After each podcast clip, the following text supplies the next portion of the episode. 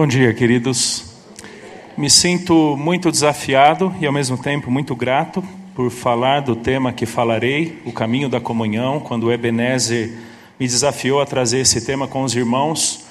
Me senti muito desafiado, não apenas naquele momento, mas por tudo aquilo que temos procurado viver como igreja, pastoreio também uma igreja, temos procurado viver como família, como amigos, irmãos em Cristo, numa realidade maior do que aqueles relacionamentos extremamente próximos que, que temos.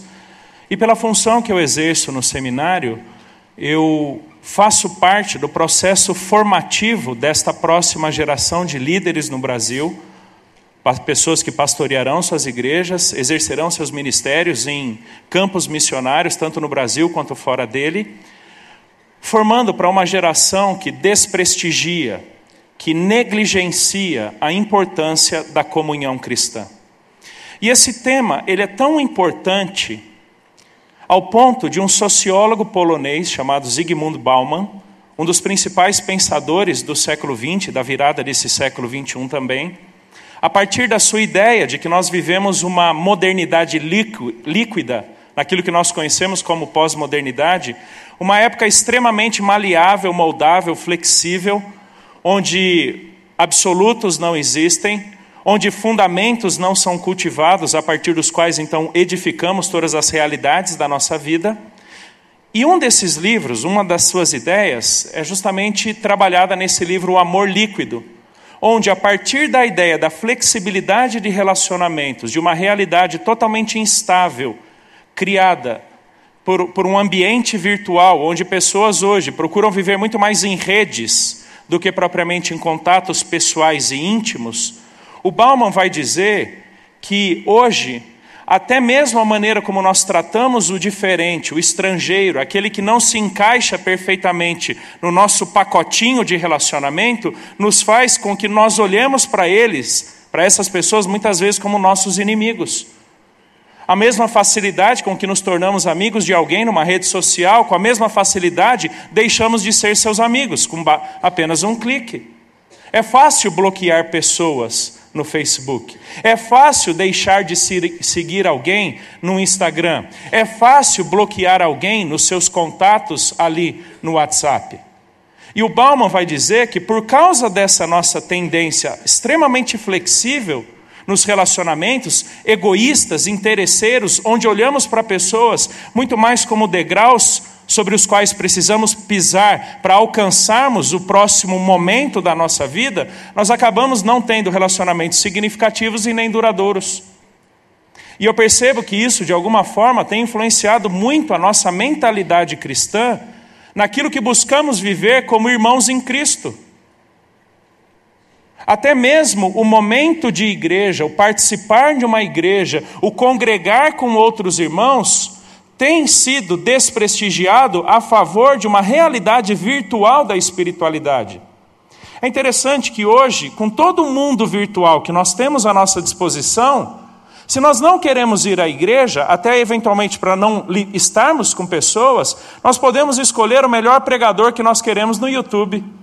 Nós podemos montar uma playlist de músicas espirituais ali no Spotify. Podemos nos achar suficientemente pastoreados por meio de grupos de WhatsApp ou mesmo grupos de Facebook. Se um dia você estiver passando por alguma necessidade, acesse um blog, leia um artigo, e nós temos, infelizmente, perdido de vista aquela ideia de que gente precisa de gente. Pessoas foram salvas por Cristo não apenas para viverem sua vida cristã individual, sozinha, senão também coletivamente, ou eu diria, primariamente de forma coletiva.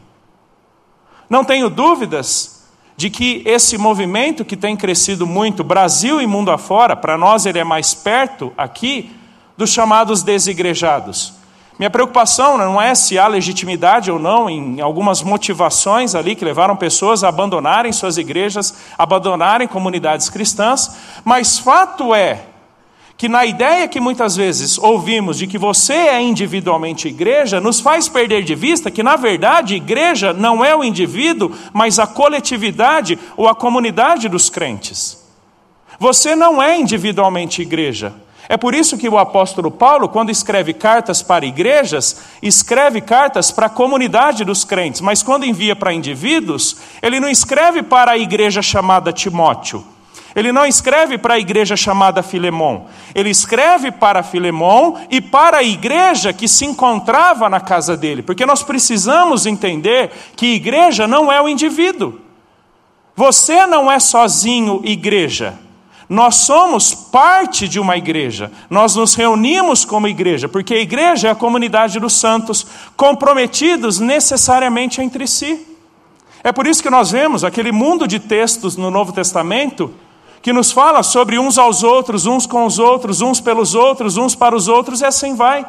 Porque essa é a realidade mais simples da vida cristã. Deus nos salvou em, nele para que vivamos como irmãos em Cristo.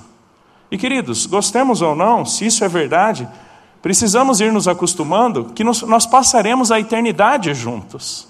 Estaremos por todos sempre juntos. Às vezes o dirigente de louvor fala para você: vire para o seu irmão e diga que você o ama. E você vira para alguns deles e talvez você queria dizer: Deus, receba com a mesma alegria com que talvez eu goste ou queira te enviar. Nós temos dificuldades de relacionamentos. Nós temos dificuldades de partilhar e conviver o mesmo ambiente, a mesma vida, o mesmo caminho. Mas se há algo que nós aprendemos no caminho de Emaús, é que cristianismo não é uma carreira solo, é uma caminhada de comunhão. Cristianismo não é uma carreira solo, é uma caminhada de comunhão uns com os outros. Lembra a sua Bíblia lá em Lucas capítulo 24, verso 13. Lucas, capítulo 24, verso 13. Aqui é uma história bastante significativa na narrativa toda de Lucas. E Lucas é aquele autor que trata da história de Jesus com alguns detalhes muito específicos, tanto da humanidade de Cristo, quanto na maneira como as pessoas reagem à pessoa de Jesus. Quantos discípulos reagem ao seu mestre? Depois de tudo aquilo que aconteceu nos últimos dias, aprisionamento, traição, morte, sepultamento, aqueles discípulos, aqueles fiéis ao Senhor Jesus que haviam ido para Jerusalém acompanharem esses últimos momentos de Jesus, agora se encontram extremamente abatidos, extremamente desesperançosos e até num termo que o próprio Lucas usará, extremamente melancólicos com aquilo pelo que estavam passando. E dois desses, naquele mesmo dia, verso 13, estavam de caminho para uma aldeia chamada Emaús, distante de Jerusalém, 60 estádios, algo em torno de 11 quilômetros. Iam conversando a respeito de todas as coisas sucedidas. Aconteceu que, enquanto conversavam e discutiam, o próprio Jesus se aproximou e ia com eles. Os seus olhos, porém, estavam como que impedidos de o reconhecer. Então lhes perguntou Jesus: Que é isso que vos preocupa e de que ides tratando à medida que caminhais? E eles pararam entristecidos. Um, porém, chamado Cleopas, respondeu dizendo: És o único, porventura, que, tendo estado em Jerusalém, ignoras as ocorrências desses últimos dias? Ele lhes perguntou: Quais? E explicaram o que aconteceu a Jesus, o Nazareno, que era varão profeta, poderoso em obras e palavras diante de Deus e de todo o povo. E como os principais sacerdotes e as nossas autoridades o entregaram para ser condenado à morte e o crucificaram. Ora, nós esperávamos que fosse ele quem havia de redimir a Israel. Mas depois de tudo isso, e já é este o terceiro dia, que tais coisas sucederam. É verdade também que algumas mulheres das que conosco estavam nos surpreenderam, tendo ido de madrugada ao túmulo, e não achando o corpo de Jesus, voltaram dizendo terem tido uma visão de anjos, os quais afirmaram que ele vive. De fato, alguns dos nossos foram ao sepulcro e verificaram a exatidão do que disseram as mulheres, mas não o viram. Então lhes disse Jesus: Ó nécios e tardos de coração, para crer em tudo que os profetas disseram. Porventura não convinha que o Cristo padecesse e entrasse na sua glória? E começando por Moisés, discorrendo por todos os profetas, expunha-lhes o que a seu respeito constava em todas as Escrituras. Quando se aproximavam da aldeia para onde iam, fez ele menção de passar adiante. Mas ele o eles o constrangeram, dizendo: Fica conosco, porque é tarde e o dia já declina. E entrou para ficar com eles. E aconteceu que, quando estavam à mesa, tomando ele o pão, abençoou, e tendo partido, lhes deu. Então se lhes abriram os olhos e o reconheceram, mas ele desapareceu da presença deles. E disseram um ao outro: Porventura não nos ardia o coração quando ele, pelo caminho, nos falava, quando nos expunha as Escrituras? E na mesma hora, levantando-se, voltaram para Jerusalém, onde acharam reunidos os onze e outros com eles, os quais diziam: O Senhor ressuscitou e já apareceu a Simão. Então os dois contaram o que lhes acontecera no caminho e como fora por eles reconhecido no partir do pão. Essa é certamente uma história bastante dramática. 800 anos antes, Isaías, o profeta, havia profetizado sobre a restauração de Israel, a vinda do Messias, o servo sofredor, o que conduziria uma vez mais Israel de volta para Deus num relacionamento íntimo, em que Deus imprimiria no seu povo o seu próprio nome. Jeremias havia dito também, posteriormente Ezequiel e Joel, de que um dia Deus estabeleceria uma nova aliança com Israel, uma aliança que não teria fim, onde Deus gravaria a sua lei no coração do seu povo. E num determinado momento da história, surge um homem pregando o reino de Deus, falando que era chegado o reino de Deus. Pessoas vão se aproximando deste homem, vão vendo que ele faz coisas milagrosas, que ele tem uma mensagem maravilhosa como nenhum dos fariseus, nenhum dos mestres daquela época possuía. E eles então vão se achegando e passam a crer neste homem chamado Jesus, que não apenas homem, mas também Deus, era perfeitamente o Messias do Senhor. E na medida em que aqueles homens convivem com Jesus, eles vão vendo neste Jesus a personificação plena da divindade. Porque aquilo que ele faz, ninguém é capaz de fazer, aquilo que ele diz, ninguém é capaz de garantir. E toda aquela expectativa que por séculos pairou em Israel, enfim parece que se concretizará. O Messias chegou e o seu reino será estabelecido. Pouco antes da crucificação de Jesus, Lá em Mateus 16, quando Jesus pergunta: Quem o povo diz que eu sou? Uns dizem Elias, outros um dos profetas, e Pedro diz: Tu és o Cristo, o Filho do Deus vivo. Ou seja, você é aquele por meio de quem Deus restaurará a sorte de Israel, Deus redimirá Israel. Essa expectativa estava presente em Lucas capítulo 2, ali pela profetisa Ana, pelo próprio Simeão, talvez uma das cenas mais comoventes de todos os evangelhos, quando Simeão pega aquele bebê de oito dias de idade e diz: Despeça em paz o teu servo, pois eu já vi a redenção do meu povo. Mas coisas acontecem. Esse Messias é preso. Esse Messias é esbofeteado. Esse Messias é crucificado. E o momento é tão estarrecedor ao ponto de um dos ladrões da cruz dizer: se você é realmente o filho de Deus, salva-te a ti mesmo e nos salve. Os guardas dizem: falou que era isso, mas vai agora e faz então tudo aquilo que você havia dito que seria capaz de fazer. Ele morre e fica morto. Três dias já se passaram. Olha o verso 21. Ora, nós esperávamos que fosse ele quem havia de redimir Israel. Preste atenção na frase seguinte: Mas depois de tudo isso, e já é este o terceiro dia, desde que tais, tais coisas sucederam, elas não vão acontecer. E quando você volta para o início da narrativa, mais especificamente no verso 14 e 15, você vê que por todos aqueles 11 quilômetros, ou pelo menos naquela parte inicial, eles estavam discutindo seriamente a veracidade daquilo que, de, daquilo que Cristo havia dito. Lucas usa dois termos bastante incomuns no Novo Testamento sobre conversa e discussão. Conversa aqui não é uma conversa qualquer, não é bater papo. Esse termo é aquele que veio a ser usado na tradição cristã para homilia ou homilética que é basicamente a exposição das verdades espirituais. É o lidar com um determinado conceito, bem como os desdobramentos práticos desse conceito nas nossas vidas. E o termo aqui, discutir, não é simplesmente trocar opiniões, é literalmente debater, arguir sobre a realidade e veracidade de algo.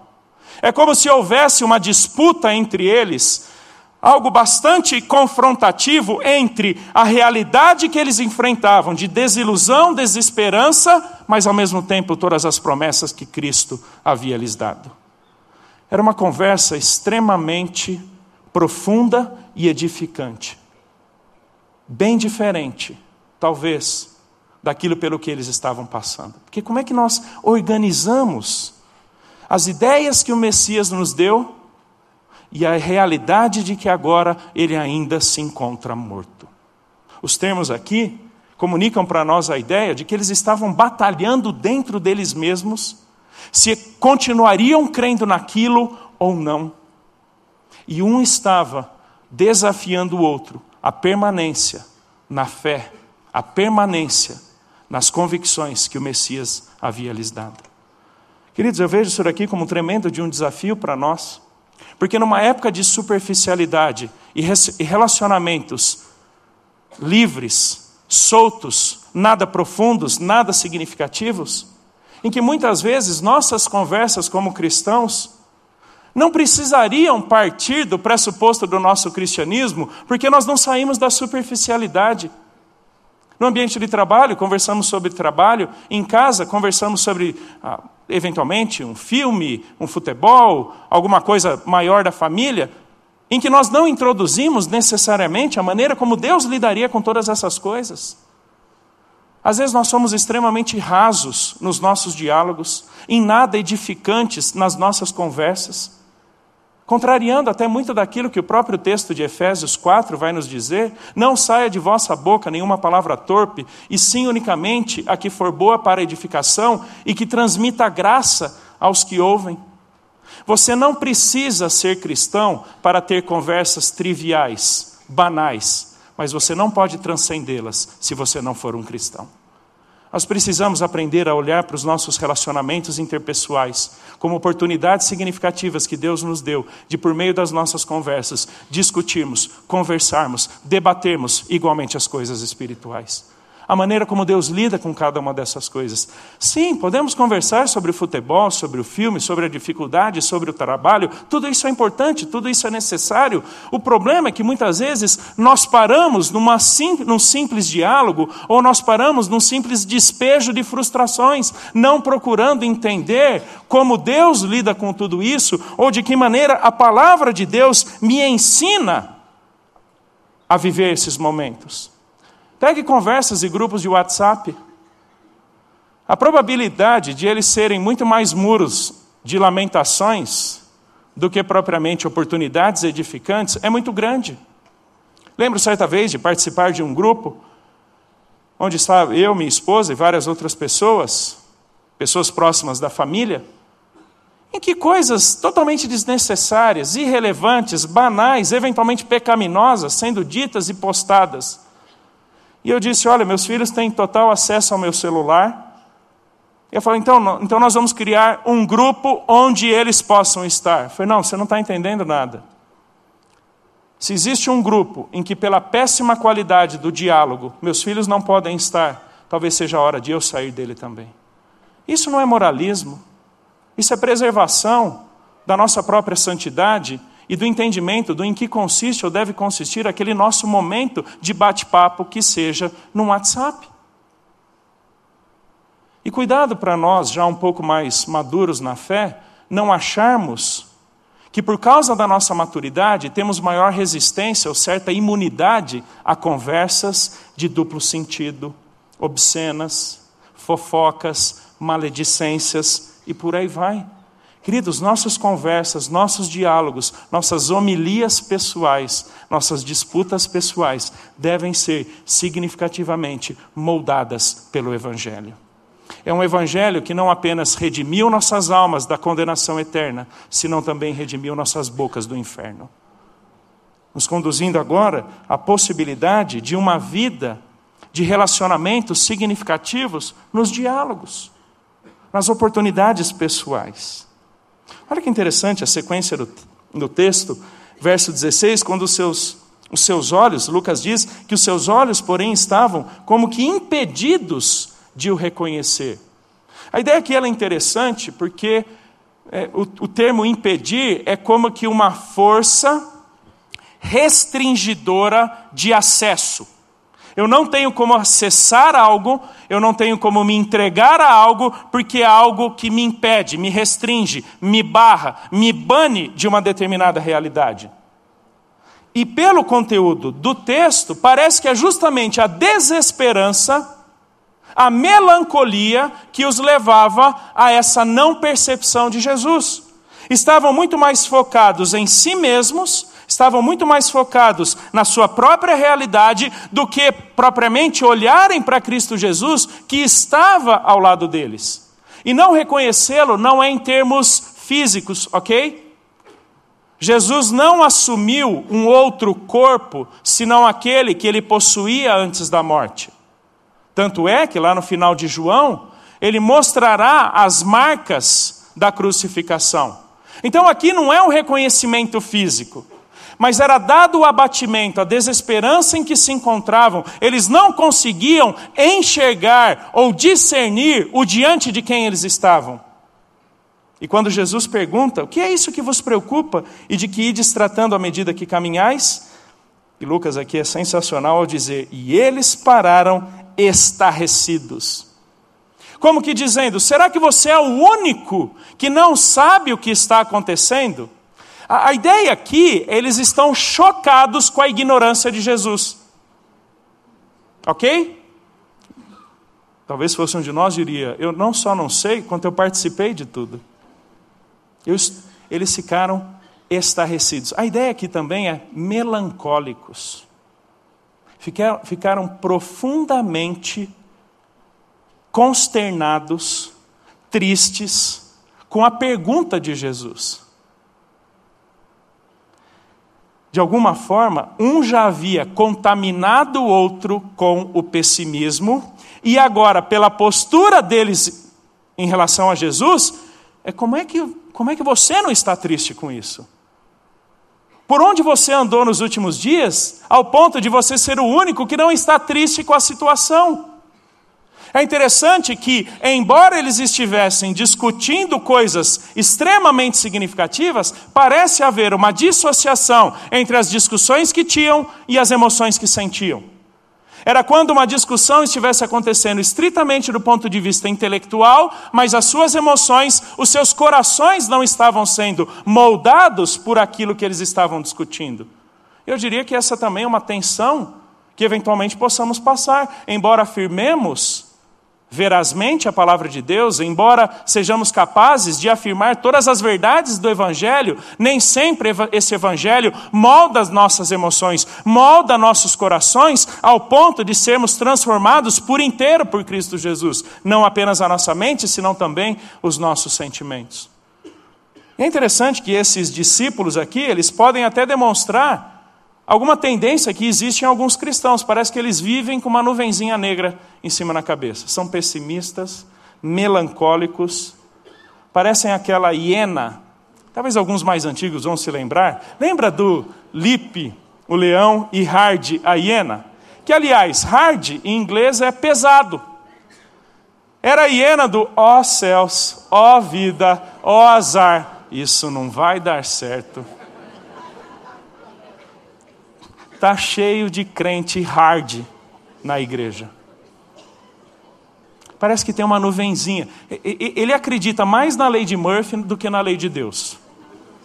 Ele acredita que se algo tem que dar errado, se um raio tem que cair na cabeça de alguém, vai cair na cabeça dele. E esses camaradas são tão contagiosos que você fica perto deles, eles te levam ao pessimismo em pouco tempo. Você não tinha percebido nada de ruim de ruim. Mas ele começa a falar algo ruim e fala: É mesmo, não tinha percebido. É verdade, olha só, você está certo, viu? Verdade, ele contagia. E esses discípulos querem contagiar Jesus com a tristeza, com a melancolia. Quando pensando em nós, queridos, O nosso desafio é aquele de Hebreus 10. Consideremos-nos consideremos uns aos outros, para nos estimularmos ao amor e às boas obras, nos desafiarmos, nos incentivarmos a uma vida temente a Deus nos estimularmos de tal forma a entendermos qual é o projeto de Deus para nós em Cristo, porque esse é o significado da expressão boas obras. Tudo aquilo que Deus intencionou para nós em Jesus é desafio da comunidade cristã incentivar um ao outro. Queridos, esse é o nosso desafio. Aquele texto de Colossenses 3, que é muitas vezes mal entendido, suportai-vos uns aos outros. E você pode procurar em todas as suas Bíblias de estudo, nem, não tem nenhuma dela que diz tolerai-vos. Mas a gente muitas vezes entende o suportai-vos como tolerai-vos. Eu sei que tem irmão que de tão indigesto é, que se fosse engolido por um grande peixe como Jonas, em pouco tempo vomitaria fora. Suportai-vos. Ser suporte. A ideia ali de suportai-vos é colocar-se por debaixo de um grande peso e sustentar até as últimas consequências aquele peso, porque aquela é tua responsabilidade. Assim nós somos em Cristo. Se nós vemos nossos irmãos como um peso, como um fardo, novos convertidos que muitas vezes não temos paciência com o progresso da fé, pessoas são salvas por Jesus num mês, no mês seguinte já esperamos que elas tenham todas as atitudes em que nós próprios levamos anos para ter. Seja suporte para esses irmãos. Sejam suportes, pais, aos seus filhos, que estão aprendendo a viver com Jesus.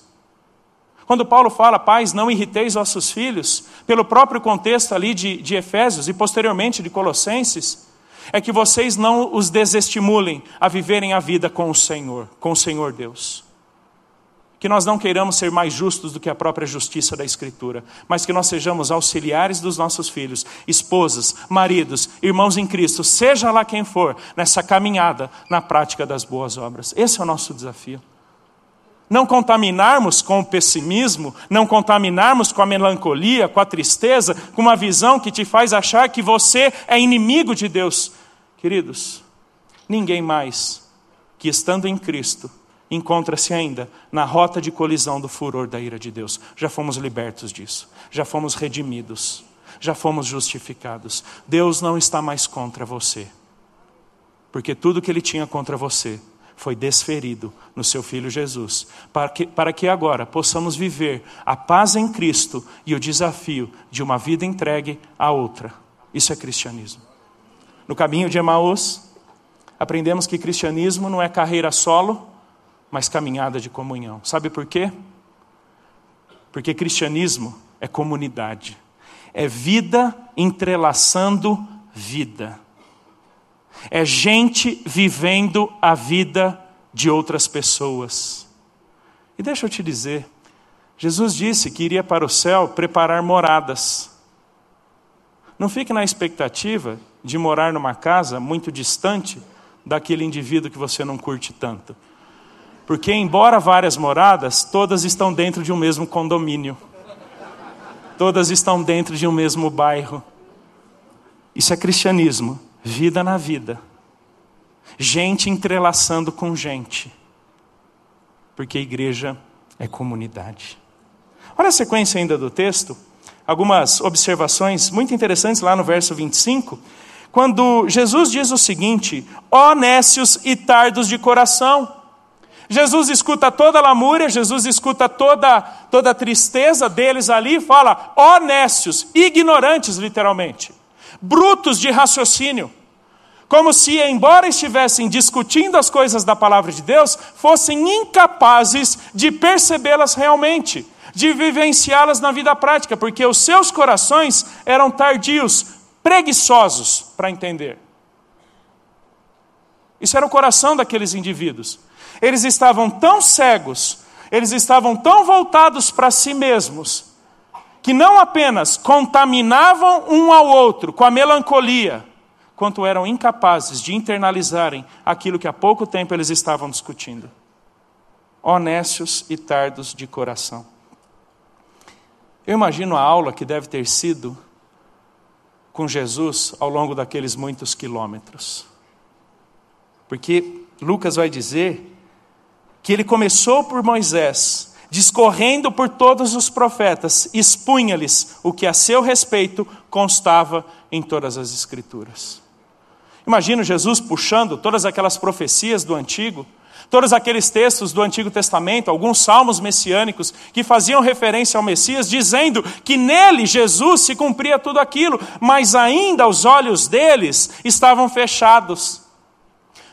A tristeza era tão profunda, a desesperança era tão real que eles não conseguiam enxergar naquele mestre, naquele rabi, o próprio Senhor Jesus. A noite vai chegando, Jesus diz que vai adiante e eles então o constrangem a ficar. A ideia aqui é basicamente uma ação coercitiva eles coagiram Jesus a ficar, o convenceram a permanecer. Nós sabemos, em todo o contexto judaico antigo, que a hospitalidade era uma das marcas do judaísmo, desde Levíticos 18, passando por Deuteronômio, em que o judeu ele tinha esse, essa proximidade mesmo para com aqueles que ele não conhecia. Porque na lei de Deus, Deus havia dito que isso era forma de demonstração de misericórdia era forma de demonstração de compaixão, de bondade. No Novo Testamento são muitos os textos, 1 Timóteo, Tito, Hebreus, Romanos, que vão falar que nós cristãos devemos pra praticar a hospitalidade. Porque é basicamente uma das formas mais precisas de nós abrirmos de nós mesmos e nos envolvermos com o mundinho do outro. Pode haver algum interesse naqueles discípulos de que Jesus continuasse a aula? Pode. Eles podem ter desejado experimentar um pouco mais daquilo que eles vêm falar depois de uma ardência ou um fogo que queimava nos seus corações? Pode. Mas fato é que aqueles indivíduos entenderam a importância da comunhão com aquele homem que até então eles não sabiam que era o próprio Jesus. Interessante esse desafio para nós especialmente numa cultura de falta de segurança, instabilidade, medo, inveja, soberba, em que nós vivemos no nosso mundinho de pequeno príncipe e que nem sempre estamos dispostos a nos envolver com o mundinho dos outros. Lembro talvez de um dos momentos mais chocantes que eu já tive em sala de aula ensinando líderes e pastores, foi quando um deles me disse que não visitava pessoas na igreja para não se sentir obrigado a levá-las para sua própria casa. Isso não é cristianismo. Cristianismo abre a casa. Cristianismo senta em volta da mesa. Cristianismo come junto. Cristianismo faz coisas juntos. Porque a igreja é comunidade, não indivíduo. Eu desafio os irmãos. Vocês que eventualmente estão chegando em alguma igreja nova, em que é muito fácil, às vezes nos primeiros, ah, essa igreja é muito fria, ninguém veio falar comigo. Pergunta: você já foi falar com alguém? Você já se dispôs a chamar alguém para sua casa? Para desenvolver essa hospitalidade da comunhão? Uma das cenas mais bonitas para mim no, no livro dos Salmos é o Salmo 128, quando o salmista fala da família reunida em volta da mesa. Eu sei que nós crentes comemos em um monte, né? Mas vamos partilhar desse momento com outros irmãos. Às vezes vai ser num restaurante, às vezes vai ser num parque. Isso é entrelaçamento de vida, um vivendo a vida do outro. Verso 31. Então, depois de Jesus ter abençoado e partido o pão, se lhes abriram os olhos e então o reconheceram. Essa expressão, abrir os olhos, foi também usada para falar sobre o, o nascimento de um primeiro filho de uma mulher, que abre o ventre. abre para uma nova realidade e dimensão que até então não havia sido experimentada. A desesperança os tinha abatido. Mas agora, pela comunhão com Cristo, no momento da ceia, seus olhos são abertos. E eles então vão dizer: Não nos ardia o coração? Aqui é a ideia de queimar, inflamar.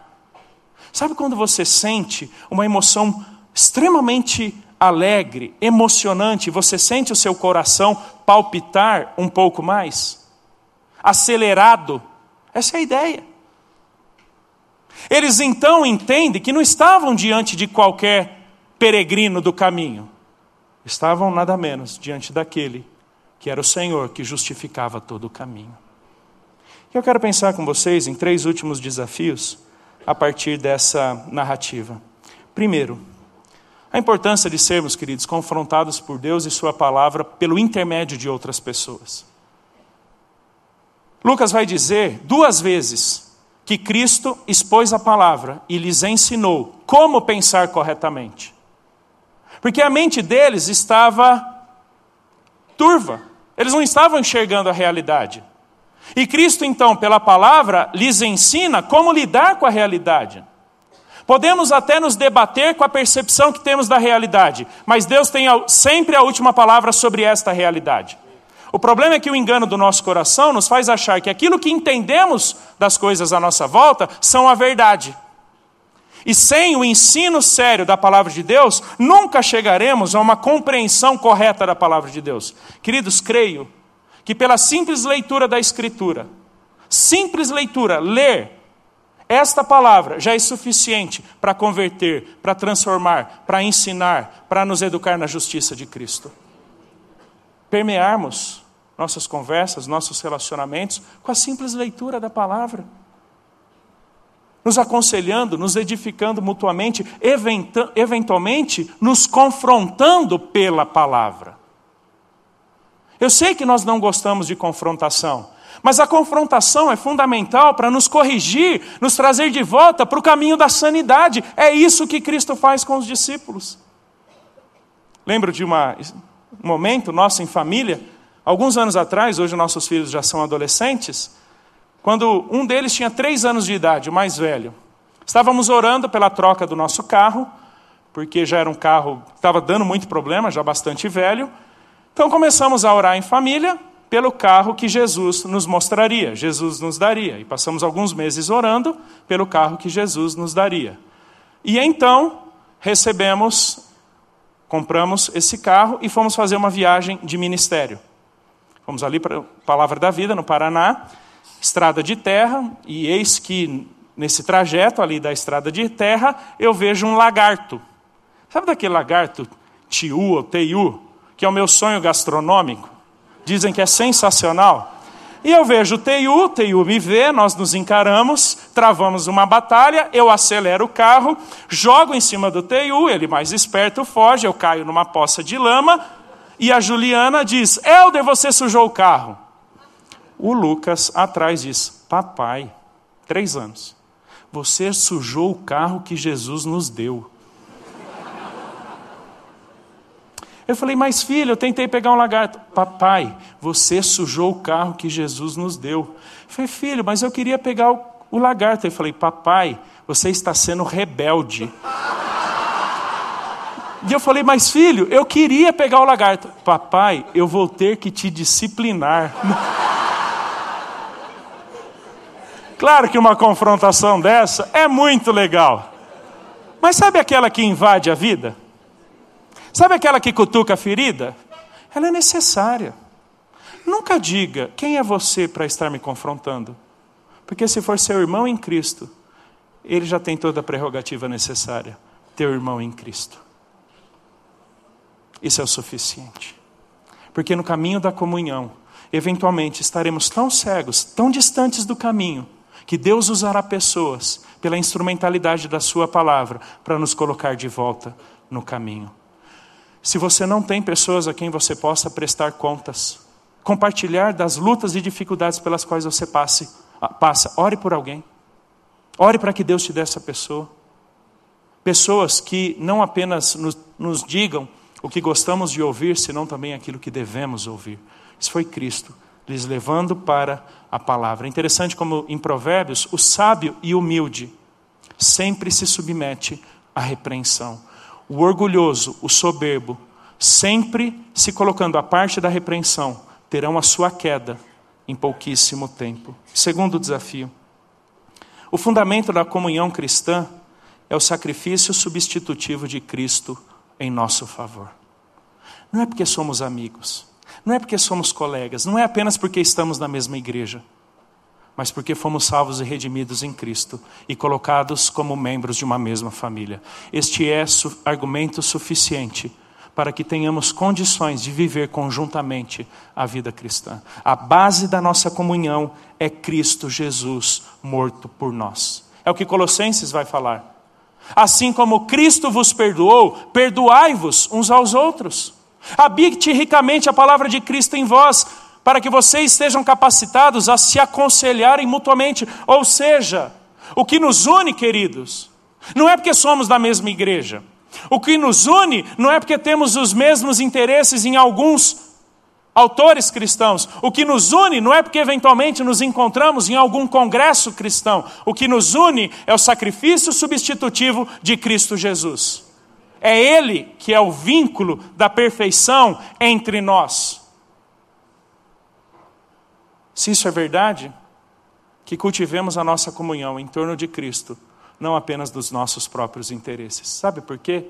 Porque nós mudamos os interesses, nós mudamos as prioridades, mas quando não mudamos o fundamento, nós continuamos intrinsecamente ligados por causa de Cristo para a glória do nosso Deus. Terceiro e último desafio: a importância fundamental da ceia do Senhor. Ali Jesus celebra a ceia e é por meio do partir do pão que aqueles olhos são abertos. Todas as vezes que você lê sobre a ceia no Novo Testamento, ela não é a simples participação de um pão ou de um cálice, mas é a demonstração da nossa comunhão com Cristo como corpo local. Misteriosamente, no sentido espiritual, a nossa mútua pertinência como irmãos em Cristo é celebrada, é evocada cada vez que participamos da ceia. É por isso que Paulo diz: examine-se o homem a si mesmo e tenha discernimento do corpo. Que corpo? Não é o seu próprio, é o corpo de Cristo, a igreja, porque esse é todo o conteúdo do capítulo 11 ao 14. Tenha discernimento da tua pertinência em Cristo e então participe da ceia. Cada vez que você for participar da ceia, Agradeça não apenas pelo que Cristo fez por você, senão também porque Ele te permitiu ser igreja, ser comunidade. Vamos orar? Deus, muito obrigado pela salvação em Jesus. Muito obrigado pela redenção que Ele nos proporcionou na cruz do Calvário. Muito obrigado, Deus, pelos irmãos que o Senhor nos deu em Cristo. Por essa grande comunidade conhecida como igreja, família do Senhor, teu povo. Deus, nos ajude a nos livrarmos da fofoca, da indiferença, da maledicência, de olhos obscurecidos pela desesperança, para que então saibamos viver vida na vida, comunhão uns com os outros, nesse longo caminho, nessa longa jornada de sermos moldados conforme o caráter de Cristo.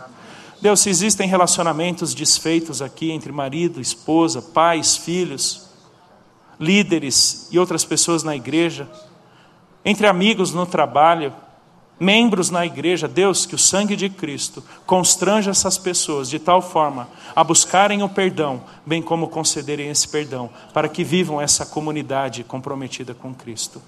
Deus, muito obrigado por bons amigos que o Senhor nos tem dado, pois é em nome do nosso Senhor que nós oramos. Amém. Amém.